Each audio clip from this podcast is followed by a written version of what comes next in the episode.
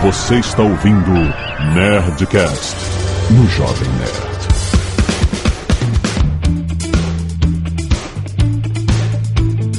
Landa, landa, landa, nerds! Aqui é Alexandre Antônio, Jovem Nerd Palmeira, que não dobra no vento, quebra. Aqui é Sandro Magaldi do meusucesso.com. Adapte-se ou morra. Aqui é Flávio Augusto, eu amo mudanças.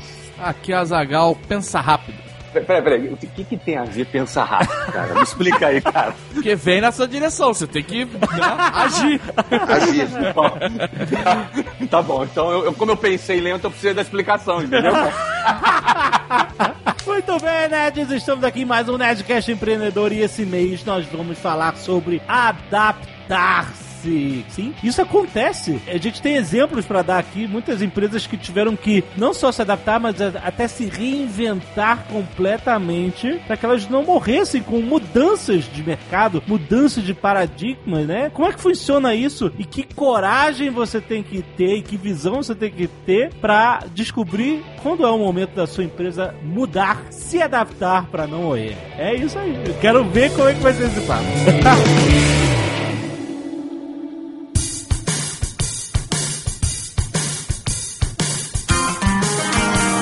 Tenho já de cara. Se você tem que se adaptar, você já não tá atrasado? Boa. hum. Profundo, hein, cara? Espetáculo. Olha, dá pra fazer o programa todo em cima da pergunta Então, da Zagal. Isso é um espetáculo. Sim, senhor. Zagal, assim mesmo, cara. Se você tem que se adaptar, você já está atrasado. Na realidade, o cara que conseguiu se antecipar, conseguiu enxergar a onda chegando antes, esse é o cara que vai surfar na crista dela, entendeu? Perfeito. Eu tenho um exemplo que eu costumava usar bastante, que era o restaurante Aquilo, né? O self-service. Uhum. O primeiro cara que fez um restaurante self-service, esse cara ganhou muito dinheiro. Né? Porque ele criou um novo formato Sim. que ninguém conhecia, que ninguém tinha e que passou a virar padrão. E a partir daí, todos os outros restaurantes passaram a ter que seguir esse modelo. E eles já aí já estavam se adaptando. Exatamente. Eles já não eram novidade, eles eram ah, ou isso ou morrer, né? Depois, claro, mudou o cenário e, e tiveram outros tipos de restaurantes, mas naquele momento, que foi uma febre, o cara que viu esse formato e ele lançou ele foi o cara que teve a oportunidade, né? O cara que trouxe a novidade, né? Que, enfim, as pessoas todas elas aproveitaram. lá. Agora, a mudança, você está se referindo muito na mudança no sentido da inovação, né? Então, é, a inovação, ela traz esse benefício pro cara que enxergou primeiro. E o cara que simplesmente está se adaptando, obviamente, ele está atrasado, ele está tentando correr atrás do prejuízo dele para tentar pegar um pouquinho ali daquela onda que foi criada. E aí, eu tenho um exemplo em casa, em house, disso que foi a própria WhatsApp, quando a gente fundou a WhatsApp. Uhum. A WhatsApp nós fundamos na década de 90 e ela trouxe um conceito de ensino de inglês para adultos. Na, na ocasião era uma coisa absolutamente inovadora, com uma proposta mais rápida, porque as pessoas elas estudavam inglês para poder se formarem, né, para poder se tornarem professores de inglês. E a gente trouxe um curso mais curto. E o interessante, quando você traz uma novidade, ou te chamam de louco, ou te chamam de charlatão. Então, na época nós fomos muito criticados, né, muito criticados. Só que a gente bombou, né, bombou, meteu mil alunos no primeiro ano, abriu 24 escolas em três anos, né, bombou e a gente continuou sendo criticado, criticado. Levou 10 anos para todo mundo começar a fazer curso de 18 meses. Né? O engraçado é que as que mais criticaram, aquelas mais tradicionais, né, aqueles cursos de 10 anos de duração, hoje tem curso de 18 meses, né, cursos express, cursos de 18 meses. E é curioso E- que até 18 meses, né, Flávio? Não é Não. 19 nem 17, né? Não é 19 é o nem mesmo 17. formato, né? É o mesmo formato. O 18 é um, se tornou um número mágico, né? Então, é, eles se adaptaram, chegaram atrasados, mas se adaptaram. Eu, eu acho que é importante a gente explorar, né, Flávio? A gente falou até um pouquinho sobre isso no Nerdcast 7, lá quando a gente falou da oportunidade. O como a gente se prepara para a mudança, está olhando um pouco adiante do mercado, como o Azagal falou, desse certo atraso, né? Lá no seu caso, vocês supostamente, eu suponho que vocês observaram que havia uma massa de pessoas que precisava do inglês para ter uma ascensão profissional, não queriam ser professores de inglês e não podiam esperar 36 meses, 48 meses para isso, né? Foi proveniente desse olhar de mercado, né? Opa, Isso. peraí, ó, tem um movimento que está acontecendo, é uma Isso. tendência que está se consolidando, ninguém está aproveitando essa oportunidade, peraí. Isso. E na época eram as empresas internacionais vindo para o Brasil. As empresas de telecomunicações, as empresas de petróleo, com a abertura do mercado, com a quebra dos monopólios estatais. 2010, ou seja, com a abertura do mercado, gerou essa tendência. Ou seja, é, é a mudança que é proveniente da percepção de um movimento no mercado. Já que, Dave,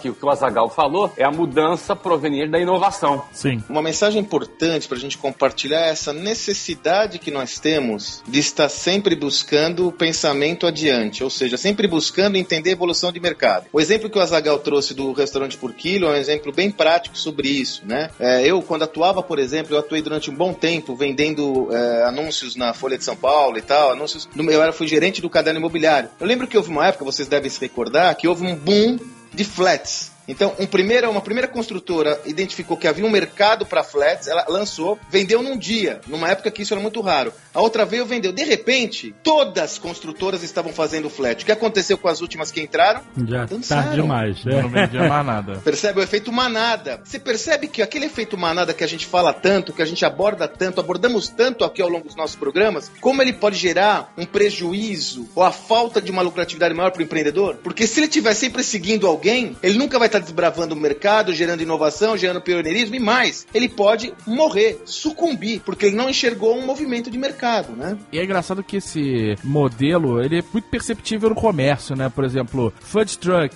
Uhum. palheta argen- é mexicana, Mexicana. né? Isso tudo. O cara que tá pensando hoje em abrir um food truck, uma palheta, esse cara tá atrasadíssimo, Já era, né? velho. Exato. Assim como um restaurante japonês, década de 90, que, né, ele bombou também, eh, as pessoas gostaram e virou moda. Existe moda de comida também, né? A gente só pensa em moda pra roupa, né, vestimento, mas a comida também vive tendências de moda. É, e aí também houve uma grande explosão de restaurantes japoneses É, no final dele a gente tá falando tendências de consumo, né, Exato, Alexandre? Você- O, o caso que eu gosto mais, que pra mim é caso de livro, que é o caso que baseia muito o pensamento desse nosso episódio, é o caso de Blockbuster versus Netflix, né? Veja, a Netflix foi fundada em 97 e não sei, tô- ah, muitos não se recordam disso, mas a origem da Netflix, ela observou que as pessoas tinham uma demanda de receber filmes em casa. Então, a origem da Netflix, não sei se vocês recordam, era de enviar Sim. DVDs por meio postal, o correio americano, para a casa das pessoas que pagavam uma assinatura. Então você pagava uma assinatura e recebia os filmes. Aqui no Brasil, umas empresas entraram nessa. Acho que o primeiro patrocinador de vocês era isso, não era? A Netmovies. Foi a Netmovies, foi o nosso primeiro patrocinador do Netcast, exatamente. Ele entregava o DVD. Veja bem, eles enxergaram uma oportunidade de mercado a Netflix. É, e o Blockbuster, não, não vai acontecer nada. Eu tô tranquilo, né? Na realidade, ô Magaldi, a mudança que eles trouxeram, ou seja, a inovação que eles trouxeram e criaram essa tendência de mercado, não foi de locação de filmes. Na realidade, foi de rodízio de filmes, né? Como se fosse, fazendo analogia com um restaurante, né? O rodízio, o- a churrascaria rodízio, você vai lá, paga um valor fixo e come à vontade, né? Então era mais ou menos isso. Você Mais pagava uma assinatura e, Exatamente. e, e consumia à vontade, né? E ele tinha algo que você, Flávio, já falou, que é um modelo muito interessante, que é a assinatura, né? Isso.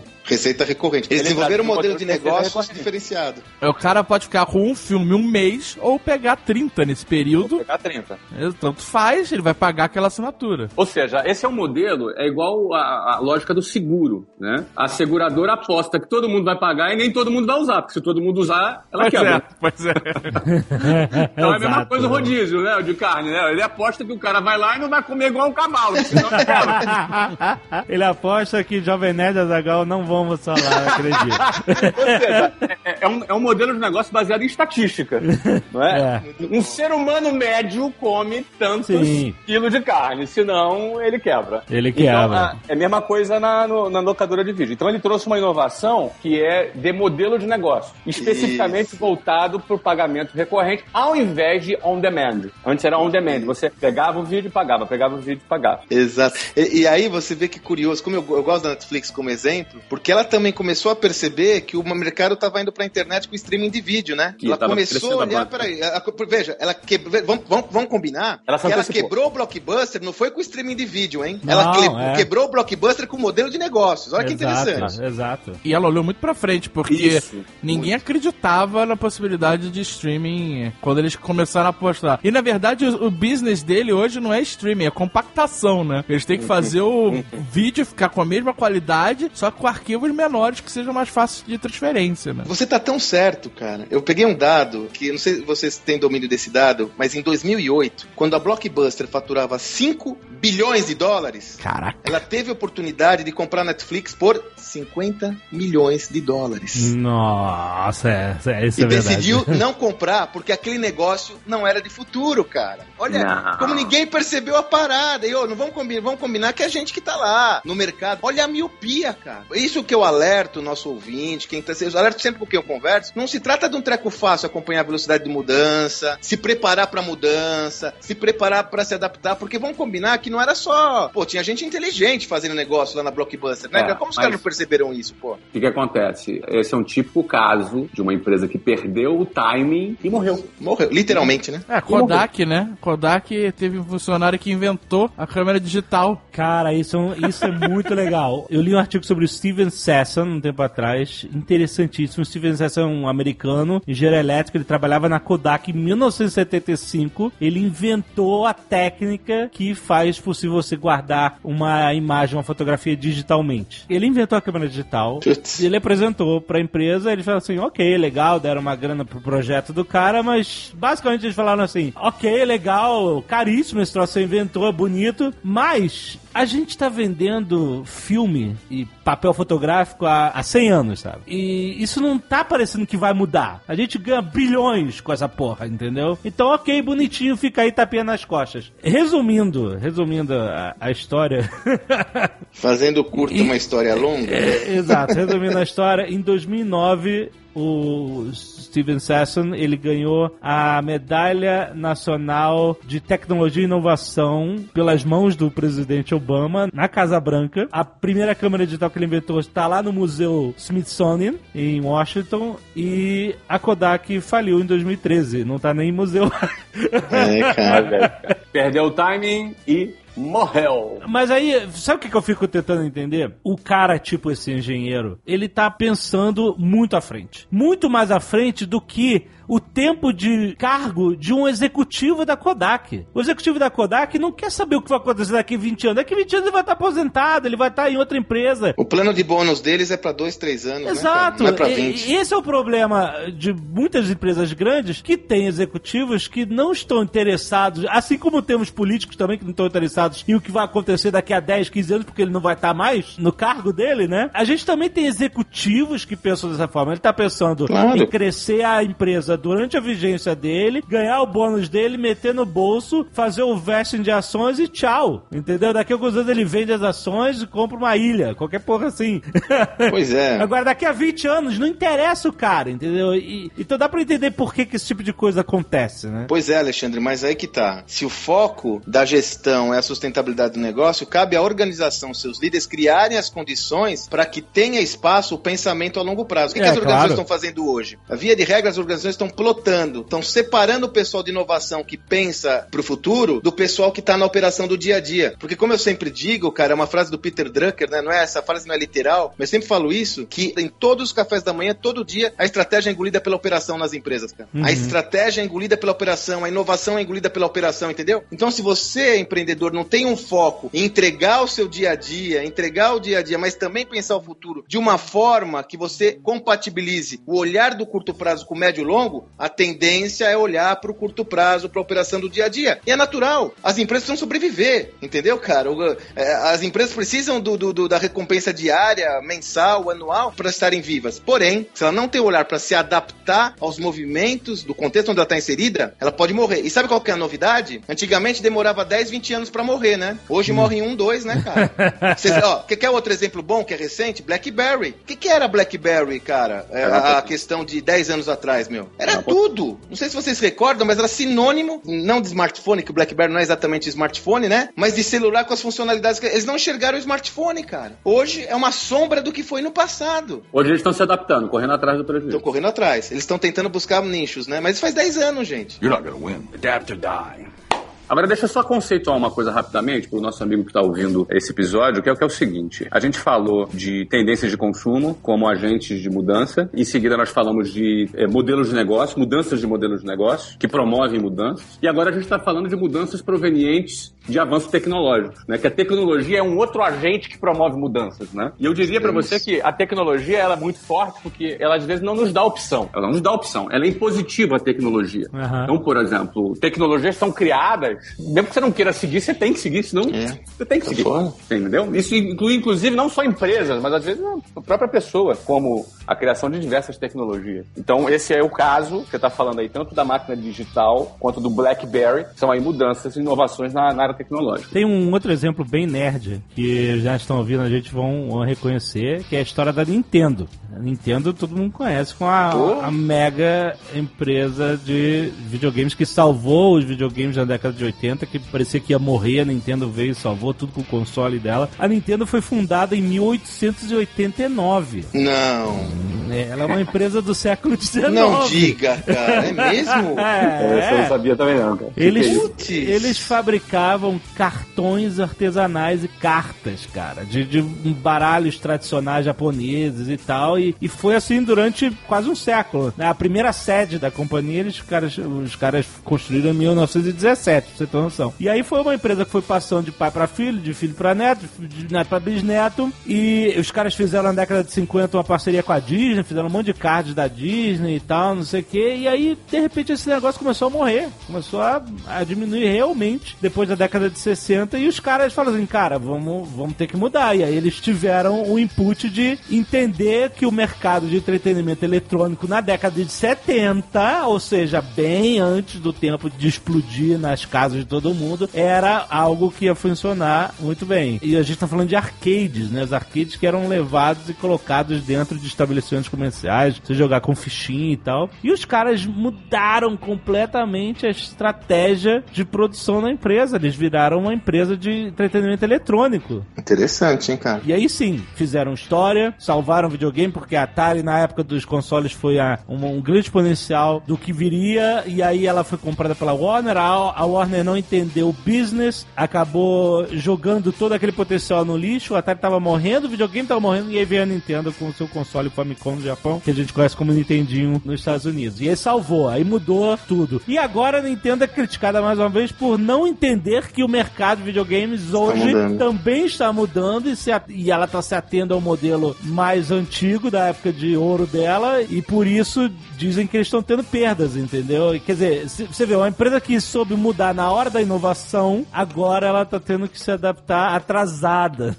Então, aí, ó, você traz um- uma referência boa pra gente, né? Que é aquela história que a- o ciclo de mudanças hoje é uma constante. Então, não é mais, é, ó, vamos se preparar pra mudança. Não, eu tenho que estar preparado pra mudança todo dia da minha Todo vida. dia. É uma paranoia. é mais foda, né, cara? Esse é um tema interessante, não é? As pessoas em geral, elas não gostam de mudar. Elas têm resistência à mudança. É, eu sempre procuro colocar para as pessoas que as pessoas, se ela evoluir um pouquinho, ela precisa aprender a se adaptar a mudanças. Mas se ela quiser evoluir um pouco mais, ela precisa gostar de mudar. Muito bom, cara. Porque são, são três níveis diferentes. Em geral, em geral, quando a gente fala lá da, da manada, as pessoas elas não gostam de mudança. Elas têm na sua cabeça aquele modelo de não, eu nasci nesse bairro, vou morar nesse bairro, vou me casar, vou morar aqui, vou trabalhar naquela empresa, vou me aposentar, sabe? Isso tá no comportamento da sociedade como um todo, quando na realidade o mundo muda o tempo todo. Quando na realidade as mudanças estão presentes e elas não pedem licença para chegar. E quem demora para se adaptar às mudanças fica para trás.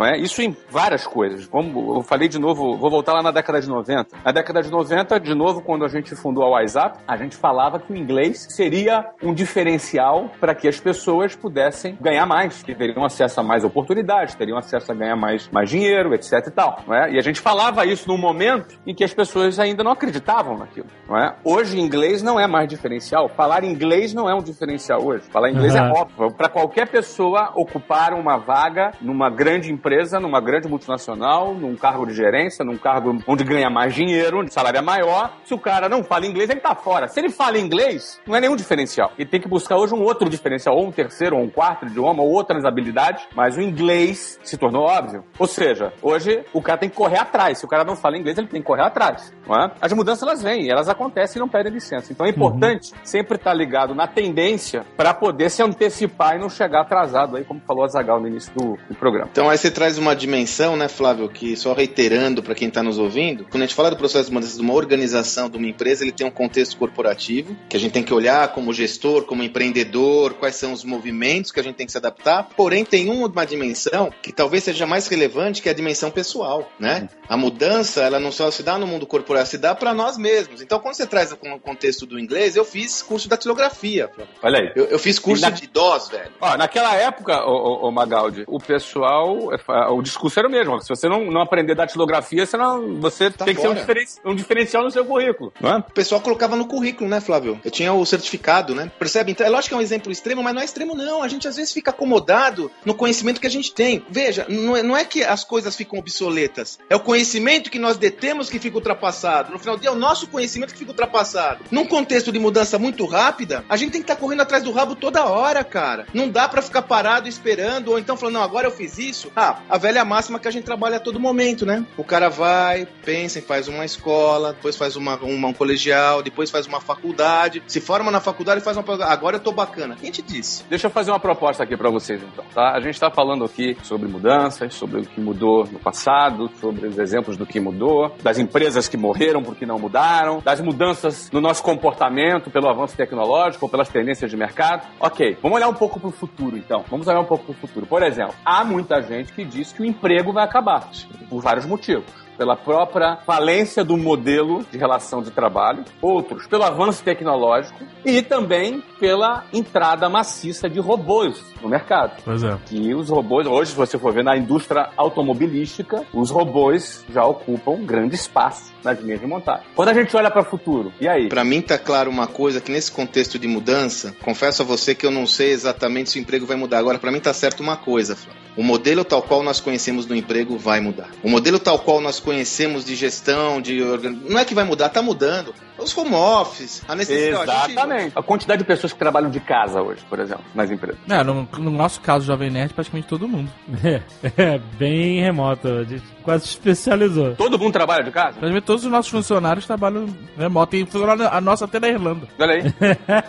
Olha só que desculpa, captura, Flávio. Tá muita evidência aqui no Brasil o lance do home office, porque a Prefeitura de São Paulo criou um programa de home office na esfera pública, cara. Olha aí. Olha o que, que, acontece. Para pra pensar. Você que tá ouvindo, o home office, ele é o quê? Home office, ele é o, o cara que trabalha em casa. Isso. Não é? De, o cara que trabalha da casa dele, de cueca. O cara tá de cueca no computador e trabalha de casa, né? Uhum. Por exemplo, eu tô aqui na minha casa de cueca agora gravando esse, esse episódio e ninguém tá sabendo, entendeu, cara?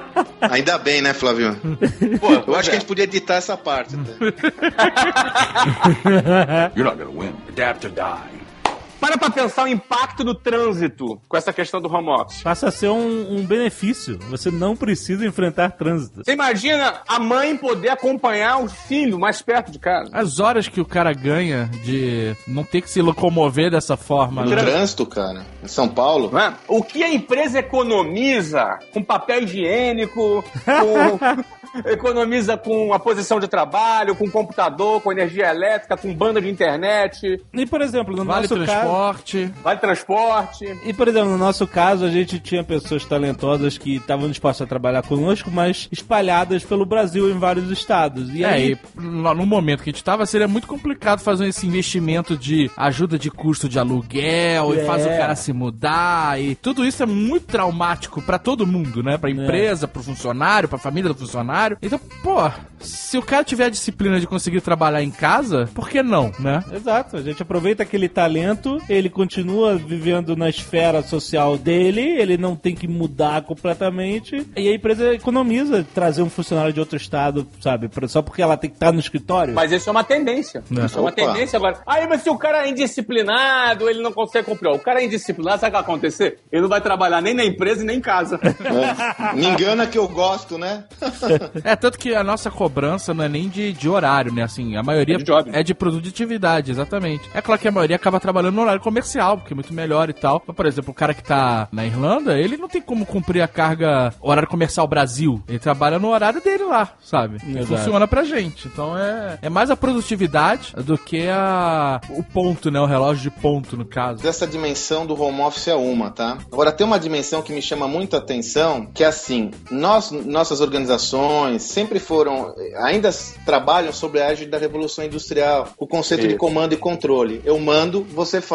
Você não é pago para pensar. Linha de produção e tal. Isso, você pensar bem, é um modelo que foi cunhado há mais de um século. E muitas, ou a maioria das organizações, trabalham sobre essa lógica. Que é justamente essa lógica, pegando o carona aí no que o Flávio colocou, cara, o cara vai trabalhar na sua frente ou não? Se ele não quiser trabalhar, amigão, não se engana, ele não vai trabalhar. Hoje a gente percebe que existe uma massa, todos nós aí, uma massa grande de colaboradores, de empreendedores, de gestores que buscam, sobretudo, realização, protagonismo, fazer acontecer, ser uma voz. Então, eu percebo que hoje as orga- as organizações têm que ser mais porosas, né, cara? Tem que dar espaço para a realização individual de cada um. Home office, se vocês pensarem bem, é uma expressão disso. É o cara É. falando, cara, eu quero ser satisfeito, não preciso estar aqui, posso estar em qualquer lugar, confia em mim, né? Aham. Isso é uma outra dimensão, que é a dimensão da qualidade de vida. Exato. Não é? Porque você vê, por exemplo, eu morava no Rio de Janeiro, eu levava duas horas para chegar na empresa para ir e duas horas para voltar. Eu, Pois é. eu, eu gastava quatro horas da minha vida no trânsito. Numa época que não tinha podcast pra ouvir. Não tinha podcast. Ou seja, eu gastava 20 horas por semana. Se você considerar que o ano tem 54 semanas, dava 1.080 horas É boa. Nossa. por ano. Se você dividisse por 24 horas, eu gastava 45 dias por ano no trânsito. Era mais do que minhas férias.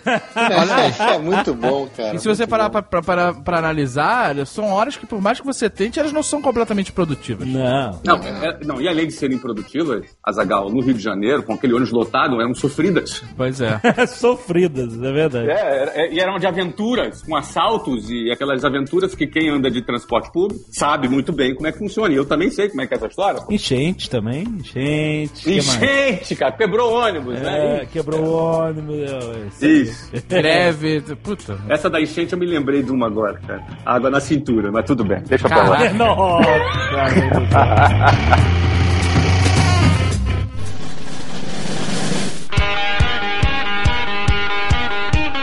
trabalho já de casa há seis anos. Poxa, você quando consegue criar um formato onde você trabalha da sua casa, é um benefício. E essa é a tendência de muitas empresas. Eu conheço muitas empresas que já têm, cada funcionário trabalha um dia. Ela começa assim, um dia por semana de casa. Aham. Então o funcionário, por exemplo, não tem a mesa dele, ele não tem mesa fixa. Sim. Cada um chega lá, cada um pega uma, qualquer mesa, entendeu? E já é assim, ó, ó trabalhem de casa, porque tem 20% menos mesa, tem, mais, tem 20% mais, mais funcionário do que mesa. Não. Então, já pra forçar o cara a trabalhar da casa dele, entendeu? Quando antigamente você falava o, o jovem que abria o seu próprio negócio, logo pensava dele abrir uma loja, não é? Comércio, né? ou dele abrir um comércio, eh, dele abrir uma empresa. E hoje, com o avanço tecnológico, já existe uma onda que muita gente ainda não percebeu, que é do empreendedor digital, que é o cara que vai empreender na nuvem, ele vai empreender na internet. Não necessariamente ele tem um escritório formal e não necessariamente ele vai ter funcionários frequentando esse escritório. Às vezes, um- alguns deles estarão inclusive na Irlanda. É. né? Aí você começa a ver. Nós estamos aqui falando com ah, um, dos ma- um dos maiores produtores de, de- de É. conteúdo da internet, que é o Jovem Nerd. Perfeito. O Alexandre Azagal é um, é um exemplo típico disso. E você vê que isso não é uma coisa nova, porque eles já começaram há mais de uma década. Na realidade, isso é novo, mas muita gente ainda não percebeu, por exemplo, o quanto produção de conteúdo para a internet é um, um grande negócio. Por que, que eu digo isso? Ó, eu, eu não assisto televisão mais. Eu não assisto TV. Tem um monte de televisão na minha casa, eu não assisto. Meus filhos não assistem TV, ninguém assiste. Eu sei que eu sou um caso radical, nós perdemos absolutamente o interesse em assistir televisão. Enfim, eu sei que a maioria das pessoas ainda assistem televisão, mas por pesquisas, as pessoas assistem menos televisão. Se cada pessoa que está me ouvindo for analisar, você assiste menos televisão. Ou menos 20%, menos 30%, ou menos 40%. Agora, ocupa esse tempo fazendo o quê? Não é lendo revista, porque as revistas estão morrendo.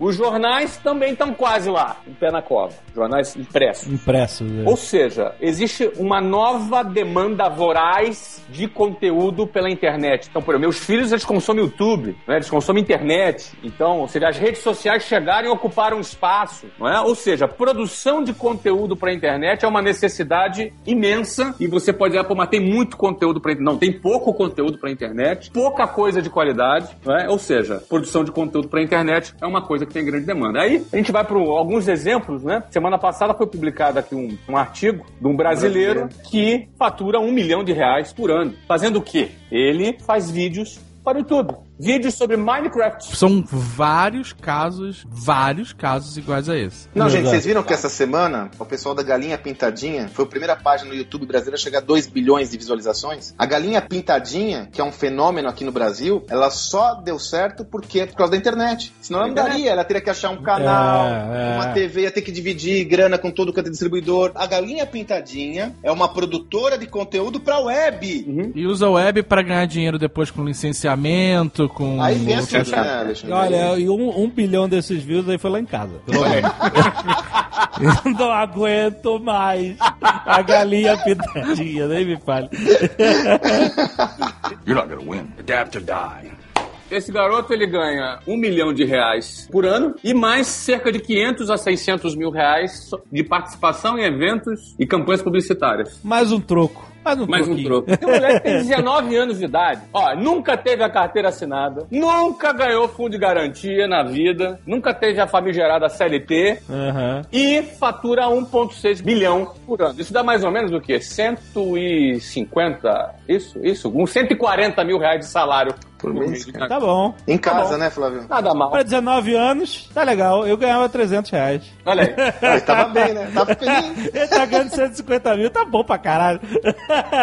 Mas esse é o novo mundo, né? Que, que a mudança tecnológica traz pra gente. Mas eu acho que é legal, vista isso, todo mundo, isso é uma informação fantástica e muito deslumbrante. E é legal lembrar o que o Sandro falou lá mais no início do programa, que, ok, YouTube, conteúdo internet realmente é uma grande tendência e está trazendo dinheiro para os produtores que sabem organizar bem a sua entrega e a sua relação com a publicidade. Mas lembre-se dos flats, né? Não é só questão de você identificar tendências e se adaptar, talvez atrasado um pouco, como também foi descrito. É você também identificar a saturação. Exato. Os ciclos. Os ciclos, porque às vezes uma coisa que pode parecer realmente, olha, realmente todo mundo está ganhando dinheiro com isso. Eu vou entrar nessa também para ganhar dinheiro com isso. Às vezes é o momento em que já passou e o cara não vai ganhar dinheiro com aquilo. Por mais que seja uma terra prometida, sabe, de leite e mel, às vezes acabou o leite e mel ali, entendeu? Mas isso é parte do jogo, a mudança é, é constante. Parte, parte do jogo. Um caso interessante de um outro produtor de conteúdo da internet, até um, um amigo pessoal, é o Felipe Neto. Felipe Neto, há uns 5 anos atrás, meteu um óculos escuro na cara e foi pro YouTube. Explodiu. O que apareceu de gente com óculos escuros depois falando no, no vídeo, não é? Exato. Toda hora, não é? Agora, o Felipe Neto soube fazer o quê? Ele fez a mudança, fez a transição de um,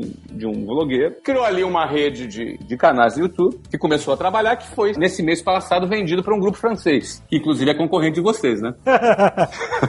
então a Amazing Pixel agora tem uma concorrente francesa que chegou e comprou ali a rede do Felipe. Sim. Ou seja, ele é um caso de um cara que saiu de vlogueiro, que começou na casa dele, que botou o óculos, que criou a rede, que vendeu a rede, hoje trabalha lá como sócio minoritário dessa rede, junto com esse grupo francês, mas é um caso de sucesso de alguém que emergiu aí nesse mercado digital, soube pivotar, soube mudar na hora certa e agora está vivendo agora uma nova fase. You're not gonna win. Adapt or die.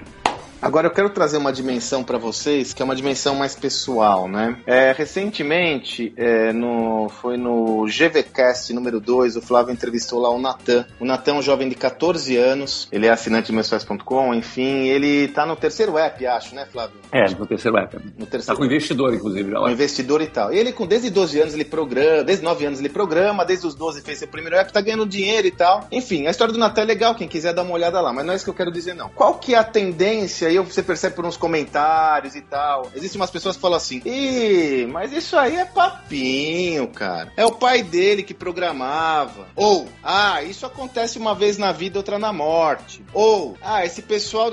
Cara. Ou seja, descredenciar esforços como esse. Sim. Eu sempre digo que a melhor forma de você fugir da sua responsabilidade, fugir da responsabilidade de criar alguma coisa nova que é difícil, é você descredenciar o próximo. Sim. É como quando você vai fazer a dieta, vê o cara que tá magrinho e fala, ah, mas ela tem propensão a emagrecer, né? Não. Caraca! Então, assim, eu chamo a atenção sobre isso. Os movimentos de mercado, eles têm que ser vistos com muita imparcialidade, com muita verdade. E tentar fugir do lugar comum. Que o lugar comum é sacanear, entendeu? É descredenciar. É falar, não, não rola. E daí, pô, três caras estão ganhando. É, estão ganhando agora, bicho. Mas se continuar sentandinho seu bumbum na cadeira aí, você nunca vai participar desse movimento, sabe? Estuda o movimento. Você pode estudar e falar, não é pra mim. Eu não tenho capacidade, não tenho habilidade. Mas não descredencia aquilo que você vê como uma tendência importante. Que pode ter um monte de ensinamento pra você. É muito mindset. Como nós já comentamos aqui, o Flávio comentou, a nossa tendência é não mudar. A nossa tendência é ficar confortável.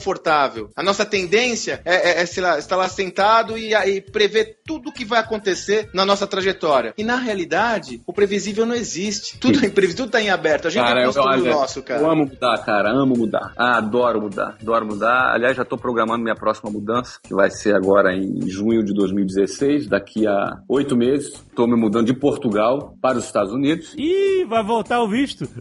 É, vou voltar, isso, voltando para os Estados Unidos. Olha, quando você pede visto, eles perguntam assim: você já devolveu o seu visto por acaso? Você tem que botar não, sim. mas- Mas é, que, mas é que chega numa fase que eles não perguntam mais isso, eles querem que você vá, entendeu? cara? Aham, É, show me the money, man. Show me the money, entendeu?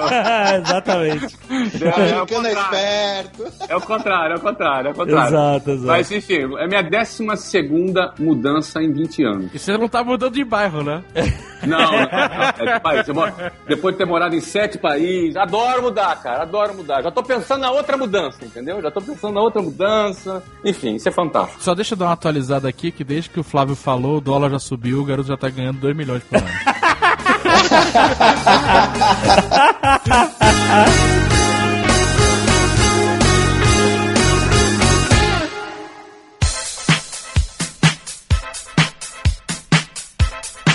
Bom, como vocês sabem, esse programa é trazido a você pelo meusucesso.com, que é a escola de insights de negócios do Flávio, dirigida pelo Sandro, que tem, cara, esse ano tá impressionante o sucesso, foi muito legal ter essa parceria com vocês, ainda tem mais programas pela frente até o fim do ano. A gente já foi estudo de casa, olha aí, no Insight Light, foi muito maneiro. Vocês vão estar no evento conosco aí, cara? Vamos estar no evento. Nós estamos explorando o corpinho deles, né, nós estamos extraindo o máximo dessa parceria. É, é, eles vão estar lá no evento presencial, que é o pré-lançamento lá, numa van premiere. Vão, vão entrar pelo tapete vermelho. Olha só. Olha aí, van premiere lá no, no Cinépolis, no, No Shopping na- JK em São Paulo. JK, chiquerésimo, repórter, fotografia.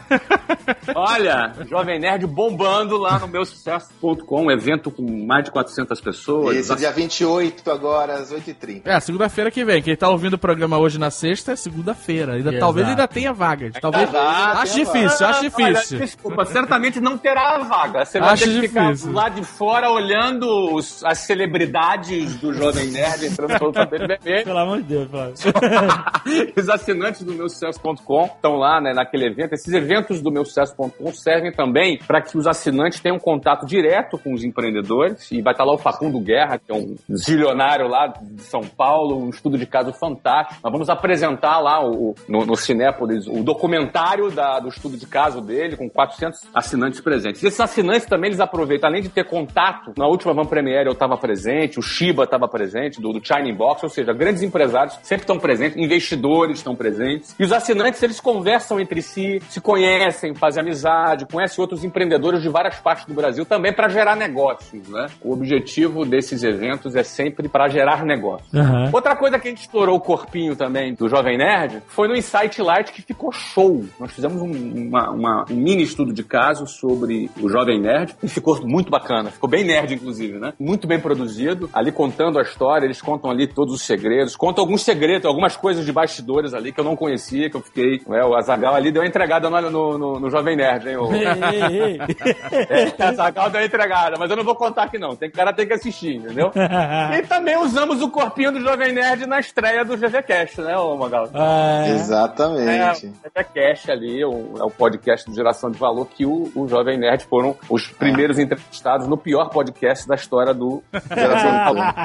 É o primeiro, né? Isso, exatamente. Bom, agora, eu, eu tô dando um exemplo aqui do Jovem Nerd porque é isso que a gente faz. A gente pega os empreendedores e a gente vai extraindo e para gerar conhecimento para os nossos assinantes. Então, você que está me ouvindo, você que já acostumou a, a- a acompanhar aqui o Jovem Nerd Empreendedor, você que tem sonhos, tem vontade de construir seu projeto, tem vontade de construir o seu negócio e gosta aqui do podcast aqui, do que a gente faz, que é o Jovem Nerd Empreendedor, você vê, a gente aqui bate um papo de 45 minutos, 60 minutos sobre isso, né, com vocês. Ah, agora, você imagina em 10 horas de estudo de caso, é? A gente vai com profundidade. Isso, para que você tenha acesso, para que você tenha acesso a esse aprendizado, você precisa ser assinante do meu sucesso.com. Eu queria te fazer uma pergunta, amigo. O que, que falta para você ser assinante do meu sucesso.com? O que, que tá faltando? É grana? Poxa, custa 65 reais por mês. Claro, 65 reais ninguém joga fora. Agora, serão os 65 reais mais bem investidos da sua vida. Eu não tenho nenhuma dúvida que serão os 65 reais mais bem investidos, porque o conteúdo que tá ali do meu sucesso.com é muito melhor do que muito MBA no mundo inteiro que custa milhares de dólares por mês. Isso eu tô falando isso porque eu conheço. Tá aqui o, o, o Magaldi, que é professor de universidade, professor de MBA, é um cara, um executivo altamente qualificado. O que a gente traz de, de conteúdo é muito valioso, principalmente para quem tem sonho de crescer na vida, de construir seu negócio, de crescer na sua carreira. Ou seja, essa abordagem do meu sucesso.com realmente é muito valiosa. Então é a grana que falta. Será que falta tempo? Ah, eu não tenho tempo. Tempo é uma questão de prioridade. Se você priorizar 30 minutos por dia, você está antenado, você vai estudar ali naquele conteúdo do meu sucesso.com e você vai aprender. E detalhe, você vai aprender, cara, com empreendedores de sucesso. Você vai conhecer a história do cara. E não é aquela coisa mala, aquela coisa chata de escola, não. Ó, eu sou um cara meio rebelde com esse sistema educacional. É chato pra caraca. Grande parte do que às vezes se aprende na escola, na universidade, infelizmente, infelizmente, serve pra muito pouca coisa. O que a gente vai trazer pra você aqui, a gente traz no meu sucesso.com, são experiências práticas de empreendedores de sucesso, para que você aprenda com essas pessoas. Então, o que falta pra você se tornar assinante? O que falta? Na minha opinião, falta pra você a iniciativa de clicar no link que é ali embaixo, né, que é meusucesso.com barra Jovem Nerd. Olha aí. Você ter acesso a fazer a sua assinatura e participar com a gente desse projeto. Não é? Você vai poder participar dos eventos, nos cinemas, vai poder ter contato direto com os empreendedores. Eu também participo dessa plataforma. Enfim, é uma galera que se une para crescer, acreditando que é possível construir os seus projetos. Então, vamos lá, galera. Vamos assinar o meusucesso.com. São milhares de assinantes em mais de 20 países. Meusucesso.com tá bombando e você será muito bem-vindo a fazer parte desse clube. Excelente. Show. Até mês que vem, galera. Valeu! Valeu.